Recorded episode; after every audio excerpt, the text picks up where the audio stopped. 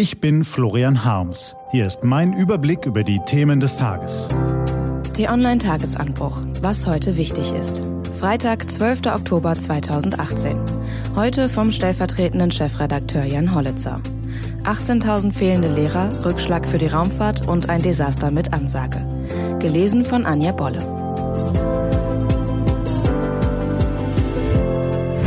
Was war?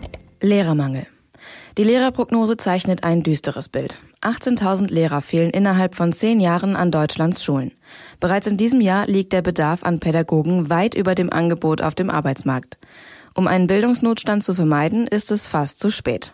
Quer- und Seiteneinsteiger werden ihrer Aufgabe oft nicht gerecht. Das ist nicht despektierlich gemeint gegenüber denen, die täglich versuchen, mit ihrer Arbeitskraft Unterrichtsauswahl zu vermeiden. Ein wirkliches Konzept gibt es derzeit aber nicht und die Ausbildung neuer Lehrkräfte nimmt Zeit in Anspruch. Bildung ist Zukunft und eines der großen Themen, die die Politiker entschlossen anpacken müssen. Rückschlag für die Raumfahrt. Schockmoment über der kasachischen Steppe, technische Probleme beim Start einer russischen Soyuz-Trägerrakete mit zwei Astronauten an Bord. Es folgte eine Notlandung. Die NASA meldete, der Besatzung gehe es gut.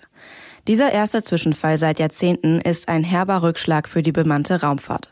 Russland hat bis auf weiteres alles Starts ausgesetzt. Dabei sind sie die einzigen, die derzeit bemannte Raumschiffe ins All schicken. Für Alexander Gerst könnte dies bedeuten, dass er mit seiner Crew länger als geplant auf der ISS bleiben muss. Landtagswahl in Bayern. Für die CSU werden die Jahre des Alleinregierens ab Sonntag vorbei sein. Um die 33 Prozent werden den Christsozialen für die Landtagswahl in jüngsten Umfragen prophezeit. Das wäre ein Absturz von über 14 Prozent im Vergleich zu 2013. Ein Desaster mit Ansage. Markus Söder und Co. haben längst Horst Seehofer zum Sündenbock erklärt. Und da wären noch die ganzen Zugezogenen aus anderen Bundesländern, die die CSU laut Edmund Stoiber schwächen.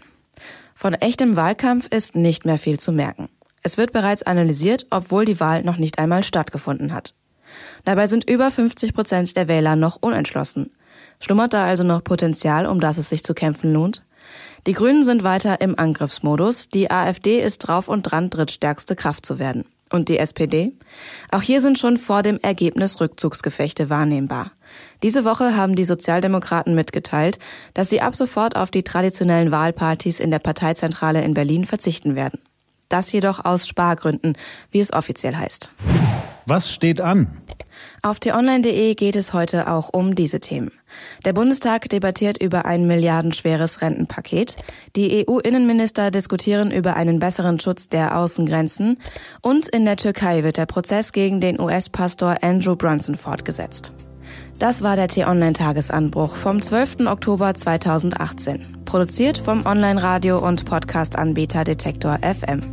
Morgen gibt's den Tagesanbruch am Wochenende mit dem Rückblick auf die wichtigsten Themen der Woche und dem Ausblick auf das, was kommt.